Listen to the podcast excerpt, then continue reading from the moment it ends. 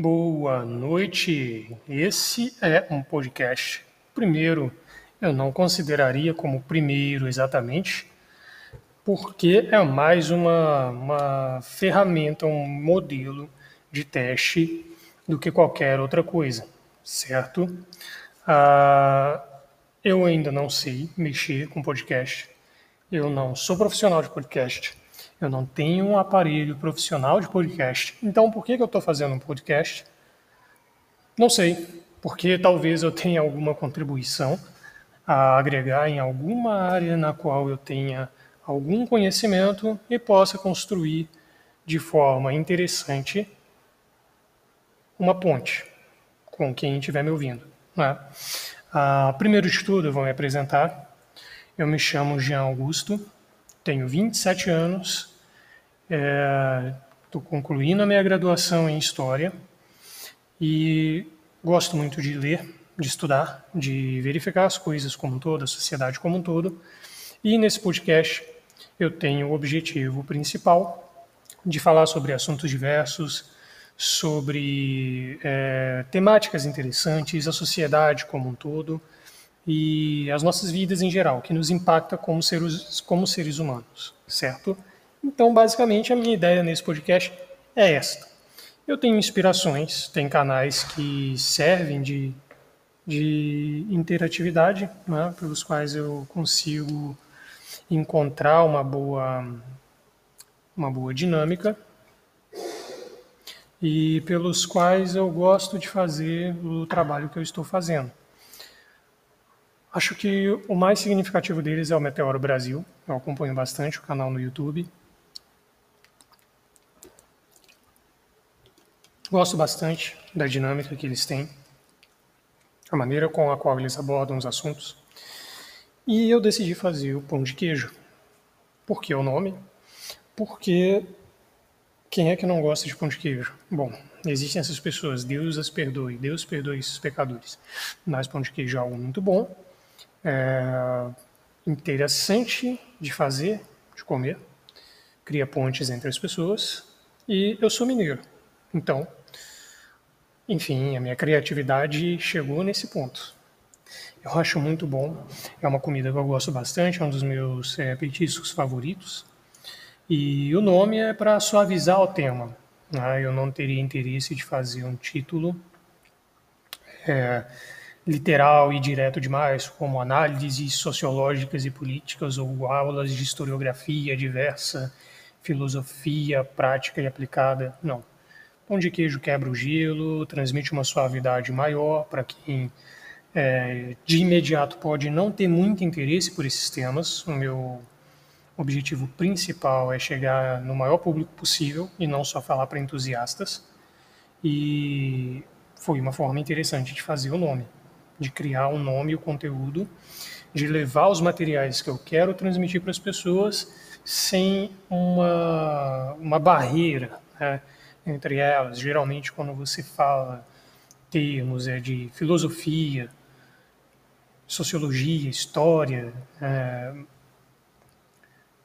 ciências humanas, política, então cria uma, uma, uma barreira muito profunda entre a maior parte da sociedade que por várias problemáticas estruturais na escola não aprende a lidar com esses assuntos a pesquisar esses assuntos e principalmente a, a produzir né, e entender o mundo com essas ferramentas. As ciências humanas no Brasil já sofrem um processo de destruição e de desconstrução, né, de desvalorização há muito tempo. E nos anos mais recentes, nos anos mais, mais recentes, ah, por figuras muito, muito agradáveis, né, pelas quais eu tenho uma simpatia tão grande quanto eu tenho por é, bater o meu dedão do pé na quina de uma mesa, é um ataque mais sistemático ainda a essas ciências. Então, eu acho interessante fazer essa ponte com as pessoas, né? que de outra forma não teriam um contato muito positivo com esses assuntos, com esses temas. Então, o meu objetivo no Pão de Queijo é tratar essas temáticas com a seriedade que elas merecem, mas ao mesmo tempo com a leveza e com o dinamismo que a maioria das pessoas precisa para conseguir digerir esses assuntos. Né? O primeiro material que eu estou fazendo para o canal do YouTube, que é homônimo e depois eu vou linkar também, eu ainda estou aprendendo a mexer com toda essa dinâmica, né? Não teve música de introdução, não tem música de transição, não tem aquela coisa bonitinha que os podcasts profissionais têm, porque eu sou bastante amador e estou aprendendo mesmo na, na base do erro e da tentativa, e do erro e da correção, e do erro e da tentativa e da correção, e por aí vai. Então, o primeiro material que eu estou produzindo, que eu estou finalizando, é uma análise histórica e também é, existencialista e filosófica sobre a indústria pornográfica. Qual o impacto que a indústria pornográfica tem nas nossas mentes, naquilo que nós somos e na construção do, do sexo, na vivência do sexo e da sexualidade, né, da construção da sexualidade, que permeia muitas das nossas relações sexuais, das nossas relações sociais, aliás. É, é uma temática importante porque a sociedade é ao mesmo tempo extremamente erotizada, né? não só no Brasil, isso é um equívoco, achar que isso é uma coisa do brasileiro. Se você pegar os raps e pops principais dos Estados Unidos. Se você pegar letras da Cardi B, por exemplo, não, não, não são em nada é, mais morais e, e, limpas do que qualquer funk que você vai encontrar no batidão aqui no Brasil, no Rio de Janeiro. Né? Então, essa visão de que o Brasil é imoral e, e um estrangeiro é, mais ético, mais limpo, né, como se o sexo fosse uma coisa suja, isso é uma visão equivocada. Né? A sexualidade e o erotismo fazem parte das culturas humanas como um todo. Né? Algumas vão reprimir mais esses impulsos, outras vão dar mais vazão a elas. Então, no Brasil, que é o, é o espaço geográfico imediato no qual nós estamos inseridos, tem uma profunda é, incoerência entre uma sociedade profundamente erotizada, né? que liga a televisão no domingo e assiste vários corpos, principalmente femininos, expostos. Tem uma série de letras e ritmos com muito teor musical erótico, né? com muito teor sexual, e eu não estou fazendo juízo de valor sobre isso. Tem o próprio carnaval, que é um período de muita abertura para nudez né? e para exposição do corpo e ao mesmo tempo é uma sociedade profundamente, eu não diria nem conservadora, porque é um misto de falso moralismo com tabus. Né? Então a sexualidade no Brasil é extremamente expansiva, mas ao mesmo tempo extremamente reprimida e tratada com uma série de tabus. Então a indústria pornográfica geralmente acaba sendo a porta de entrada da infância e pré-adolescência e adolescência no mundo da sexualidade, no mundo da vida é, sexual. Né? A própria sexualidade na infância é um imenso tabu. A maioria dos pais não, não quer cogitar essa ideia, né? mas isso existe. Nossas pulsões sexuais elas começam na infância, talvez muito antes, inclusive, da própria puberdade. E como essas temáticas elas não são tratadas de uma maneira aberta em grande parte das famílias e dos lares, o contato vem pelos amigos né, e muitas vezes por familiares que inserem a pornografia na vida das crianças, principalmente dos meninos. Isso é uma iniciação vista como normal para os meninos. Né? Para as meninas existe uma série de tabus muito mais fortes ainda, mas essa é a porta de entrada para a sexualidade. Né? Então, antes a dinâmica, a história da, da indústria pornô, ela se dava pelo material físico impresso. Né? A Playboy, principalmente, foi um ícone da imagem sexual. Né? Era o ícone, é, é, o mito do imaginário da vivência do jovem era aquela Playboy que ele achava escondida, que geralmente era do pai, e ele pegava do pai. Ou na casa dos amigos, né, em que uma revista era dividida por vários e tinham todas uma série de interações em torno dessas revistas. Com o advento da internet, houve um processo de mudança histórica dessa indústria para mídias virtuais, mídias digitais. Né? Então, aquilo que era um objeto de contrabando, que chegava de modo massivo, mas ou dado por algum parente, muitas vezes pelo próprio pai, tios, irmãos mais velhos, primos, né? avós, é, e para as meninas de uma forma mais oculta, né? é, se transformou em algo muito mais fácil, muito menos contrabandeado, entre aspas. Né? A pornografia hoje já é uma realidade para praticamente 100% das pessoas que acessam a internet. E isso se estende às fases mais tenras, às idades cada vez mais precoces com as quais as crianças já têm acesso a material pornográfico, com a facilidade que elas têm acesso a um episódio da Galinha Pintadinha. Então, a falta de orientação dos pais, a falta de supervisão, a falta de uma dinâmica adequada para lidar com a sexualidade favorecem a entrada e a permanência no mundo da pornografia. Só que esse mundo esse, e essas representações não correspondem exatamente à sexualidade de uma maneira mais desenvolvida e mais dinâmica. Né? Então, a pornografia ela pode não gerar muitos problemas, mas ela é reflexo de vários deles. Ela impede vivências e experiências reais né? e concretas e cria uma série de expectativas ou reforça uma série de estereótipos sobre a sexualidade. Então a gente deve se perguntar, numa sociedade que a, a, temática da sexualidade ainda é um grande tabu, a indústria pornográfica é um meio adequado e saudável de promover educação sexual, de promover a entrada na, na sexualidade? Parto da premissa de que não. Primeiro, porque ela não tem esse, esse intuito, ela não tem um intuito educativo. Eu não, não consigo entender a argumentação de que com a pornografia você entende e descobre melhor os seus prazeres. Ela é, no máximo, uma encenação, né? uma, uma, uma réplica, uma construção de interações sexuais filmadas. Né? Mas ela não tem um propósito didático. Segundo, que ela não é, obviamente, criada voltada para crianças e pré-púberes e púberes e adolescentes. Ela é um conteúdo adulto, mas que é acessado na infância. Assim como uma série de drogas ilícitas e o próprio álcool também, né, que é inserido em grande parte pelas próprias famílias, para menores de idade. E é um debate bem interessante que pode ser feito em outro episódio também. Então, esses materiais chegam com cada vez mais velocidade, né, não são feitos para esse público, e mesmo para as pessoas adultas, há uma série de problemáticas que vão ser abordadas mais para frente. Como eu disse, isso é só uma introdução de um assunto que ainda vai ser tratado para o primeiro episódio de um podcast que vai ser aprimorado ainda.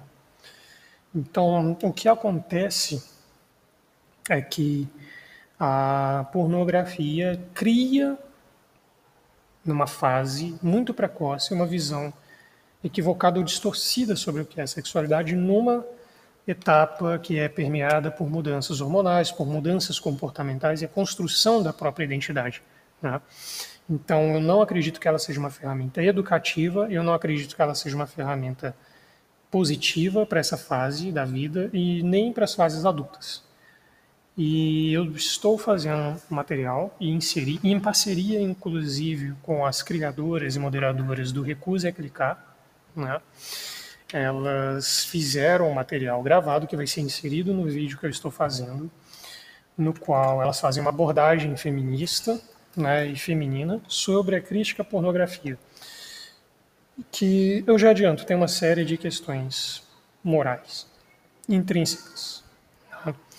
A indústria pornográfica ela está diretamente ligada a tráfico humano, a abuso de, de uso de drogas, exploração sexual infantil, cárcere privado, uma grande quantidade de materiais de estupro filmado, de assédio sexual, imagens feitas sem consentimento, e mesmo para os materiais mais softcore ou, ou amadores, né, mais independentes, há uma série de problemas, porque Muitas dessas cenas que são amadoras são gravadas sem consentimento. Né? É um cara fazendo sexo com a parceira ou com um parceiro e filmando sem o consentimento, sem o conhecimento daquela pessoa. Ah, o sex shaming também, é, é, sex leak, que são as fotos de nudes enviados sem o consentimento de quem enviou para essas plataformas, para esses sites. Então tem uma série de problemas gravíssimos morais envolvendo a indústria pornográfica. Né? E eu vou fazer uma abordagem, uma diferenciação do erotismo, da pornografia, do que é a nudez, do que são essas experiências, para que a gente não caia no nível do hipermoralismo, do puritanismo, né, que, é é uma confusão muito grande que muitos meios anti-pornografia acabam fazendo.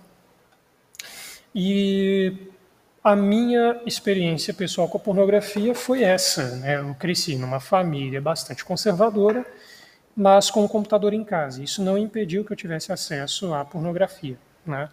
Por mais de uma década da minha vida, que eu me lembro, eu fui inserido nesse meio pelo próprio ambiente virtual, ainda aos 12 para 13 anos, e hoje, quando eu vejo a maioria dos relatos, eu percebo que muitas, ou, ou talvez a maior parte dos homens das, e também muitas mulheres, se iniciam nisso numa fase muito anterior à minha. Já vi muitos relatos de pessoas com 7, 8 anos sendo inseridas na pornografia. Né? Então eu fiquei durante a maior parte da minha vida sexualmente ativa com contato com a pornografia. Eu tive é, é, impactos pessoais decorrentes disso, obviamente. E meu primeiro contato com meios anti-pornografia vieram de ambientes masculinistas. E o enfoque é essencialmente o de mostrar como essas coisas afetam individualmente o seu desempenho sexual. E isso é uma verdade. É? é cada vez mais precoce e mais frequente em homens jovens problemas diversos como disfunção erétil, né, dificuldade de ereção, de ter e manter uma ereção, dificuldade de excitação com parceiras reais, ejaculação precoce ou ejaculação tardia ou ejaculação retardada, também chamada assim, a dificuldade de chegar ao orgasmo com, com a parceira e de fazê-la também chegar ao orgasmo, e uma série de outros problemas que eram mais típicos da terceira idade, de pessoas que já estavam com, com uma saúde não muito em dia, né? e esses problemas são cada vez mais frequentes em homens cada vez mais jovens. Então, essas dinâmicas me fizeram ter o primeiro encontro com o ambiente anti-pornografia, porque na sociedade, no contexto social que eu e acredito que a maioria dos homens foram criados, pornografia nunca foi visto como algo negativo, muito, muito menos como um, algo que tem um potencial de vício. Mas eu tive muitas recaídas com essa abordagem um tanto quanto individualista. Não é?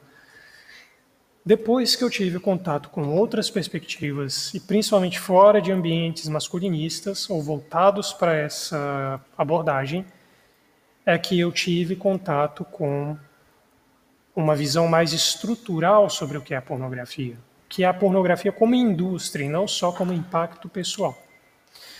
É, e eu tive uma atenção maior para a exploração da mulher, a objetificação da mulher, o tráfico humano, a cárcere privado, abuso e assédio filmados, estupro filmado, abuso sexual infantil, abuso de uso de entorpecentes e etc, etc, que são problemas que não fazem parte da deep web ou da camada mais é, é, inferior e profunda do submundo da pornografia. Não. Isso está na superfície, é importante frisar esse ponto também. Todos esses problemas, essas dinâmicas negativas que eu listei aqui, estão presentes em qualquer dos maiores portais. Há uma petição internacional pela exclusão do Pornhub, que é um dos maiores, ou talvez o maior é, agregador e o maior portal de material pornográfico do mundo, porque, dentre outras coisas, mesmo ap apresentando uma série de regras mais subjetivas do que qualquer coisa, há uma série de vídeos e materiais na plataforma que se encaixam em todos os crimes e abusos que eu citei aqui e que são reportados, são reporta reportados. Eu não ia tropeçar em nenhuma palavra no meu primeiro podcast, mas é óbvio que isso ia acontecer. Que são reportados para a plataforma e que não, tom, que não toma nenhuma atitude na maioria esmagadora dos casos. Né? Então, o que acontece? Essas realidades não são parte de algo obscuro, são parte de grande, ou talvez a maior parte do que nós consideramos como indústria pornográfica. E mesmo as questões de consentimento são muito discutíveis. Então, o material que eu estou produzindo para o YouTube e os próximos episódios nesse podcast vão ser mais para essa dinâmica. Eu ainda vou instrumentalizar melhor, conseguir um equipamento mais profissional, conseguir transformar o podcast em algo que realmente mereça o seu tempo e a sua audiência. Mas nesse primeiro episódio, é, o indicativo do, do, tema, das temáticas que eu vou abordar, né? e por que a indústria pornográfica se transformou no que ela se transformou, a evolução ao longo da história, como a pornografia foi feita ao longo dos, dos milênios, porque a pornografia é algo bastante antigo, não é algo atual, mas a sua formulação contemporânea tem uma série de novos problemas e de novas dinâmicas de impactos maiores. Né? Não dá para comparar o impacto do, do Kama Sutra na Índia, na sociedade hindu, de milênios atrás, com a internet de banda larga agora e a pornografia literalmente ao alcance de qualquer é, dispositivo, ao acesso da sua mão e em qualquer lugar que tenha uma conexão sem fio. Né? Então não dá para fazer, colocar tudo no mesmo nível, não dá para comparar as estátuas e as pinturas renascentistas de nudez e nem as pinturas eróticas com a pornografia que nós temos hoje. Então, para que chegasse na forma atual, uma série de processos históricos e principalmente dados pelo capitalismo aconteceram, né? E eu vou abordar isso nos próximos episódios. Por hoje é isso. Eu agradeço pela audiência. Vou jogar para o Spotify e vou preparar os próximos episódios que, a princípio, serão semanais, todas as segundas-feiras provavelmente de 7 a 8 da noite. Se houver mudanças de horários, elas serão comunicadas. Até mais, uma ótima noite e muito obrigado por ouvir esse áudiozinho aqui.